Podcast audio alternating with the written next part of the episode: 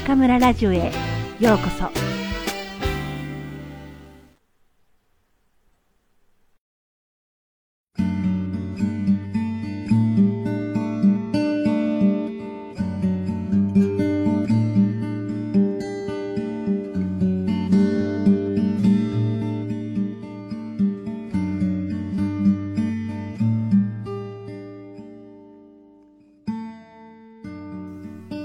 新しい自分を見つける近道。いつも新しい自分を模索したい。僕にはこんな願いがあります。毎朝毎日新しい自分を探すのが楽しいと感じているのです。なぜなら僕は完璧ではないから。理想の姿ではまるでないから。もちろん暮らしの小さなことでも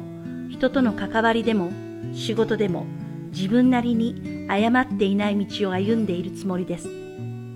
100%この道でいいんだと信じてスタートします。それでも僕は多分間違えます。正しいとしてもその道が完璧とも限りません。だから信じると同時にもっと他のいい道はないか、あるいは別のやり方があるのではないかと考えることをやめません。他の道、別のやり方を考えることは、今の自分を否定すること。自己否定というと、暗い言葉だとし感じるかもしれませんが、これこそ新しい自分を見つける近道です。昨日と全く同じ今日が来て、そっくりの明日が続いて、いつの間にか月日が過ぎていく。こんな現状維持は、まるで進歩がなく、つまらないと思います。何一つ変わらないまま月日が経てば心はそのうち柔らかさを失います。精神が凝り固まるほど危険なことはありません。絶対にこれが正しいんだ。という主張にしがみついた途端成長は止まるものです。何々しなければいけない。と断じる癖がついてしまえば新しい自分を見つけるなんて到底できなくなるでしょう。恩子知心という言葉がある通り、古いものや先人の知恵から学ぶことはたくさんありますが、その一方で、今の時代ならではの自分なりの新しさを見つけることは、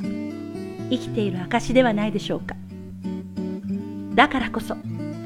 いつも自分を壊したい。自己否定を繰り返し、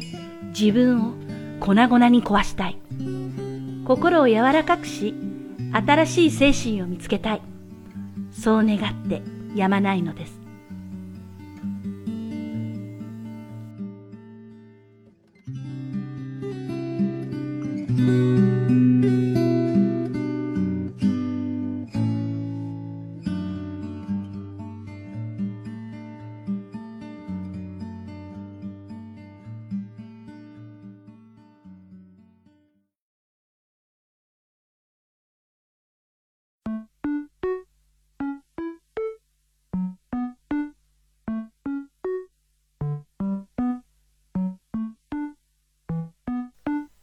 皆さんこんばんは。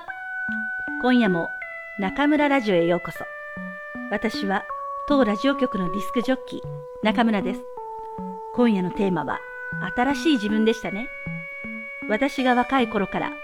日本では自分探しという言葉が使われています。将来自分は何をやりたいのかわからない人たちが旅に出たり何かの活動に参加してそれまで気がつかなかった自分を見つけるといった感じです。私は幼い頃からやりたいこととやりたくないことがはっきり意識できたせいか、どうもこの自分探しってものがイメージできなくて、なんで自分をわざわざ探しに行かなければいけないのかななんて不思議に思っていました。例えば私は20年ぐらい教師をしていますが、最初に教師になりたいと思ったのは8歳ぐらいで、10歳の時にはしっかりと夢として自覚し、その後10年以上その気持ちを持っていました。まあ、宇宙飛行士になりたいとか、女優になりたいとか思いませんでしたから。言ってみれば、幼い頃にあまり自分を過大評価しなかったのかもしれませんね。あと、親に言わせると、人の話を聞かない子だったとか、そんな悪い子だったかしらと思いますが、考えてみれば、母がせっかく可愛いスカートを作ってくれても、ボーイッシュな格好がしたい私は、確かにそのスカートを履かなかったような気がします。あ、そういえば、結局成人式の着物も着なかったし、大学卒業の時に袴も履かなかったし、流行を気にしないというか、みんながしているから私もしなきゃという意識も薄かったですね。今だって化粧もしなければ結婚もしていないから、私ってやっぱり常識的な人間ではありませんね。あれ？何か話がずれてしまいました。ただ、人生の若い時にやりたいことをやって、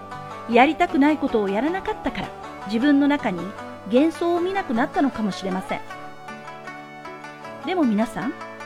いくらやりたくないことはやらなかったと言っても、何も我慢しない人生だったわけではないですからね。いくら好きなことをやっていても、時には辛いことも大変なこともあるわけで、教師生活なんて10頑張ったうち5いい結果が出ればよく、満足できる授業なんて1学期で2、3回あればいい方なんです。ははは。これはどのお仕事も同じでしょうが。結局、自分探しって今の自分は本当の自分ではないって意識なんでしょうね。このラジオを聴いてくれている人は、だいたい大学生から20代後半の方が多いのかな。20年近く生きてきても、自分が何をやりたいのかわからないなんて、ちょっともったいない時間の使い方をしていませんか？こう言うと、うちの大学の学生の中には、いいえ、私は中学高校しっかり勉強して一流大学に入りましたって言い返す子がいそうですけど、じゃあ何のために6年間も猛勉強したのかなって思います。教師である私がこういうことを言うと、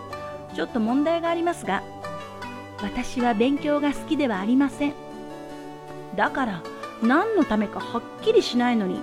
とても6年間なんて勉強できません。大きい声じゃ言えませんが、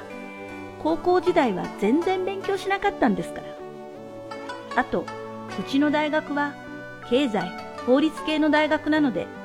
日本語学科の学生のほとんどが第一志望がそういう学科だったのですが、どうして金融や法律を選んだのかって学生に聞いたら、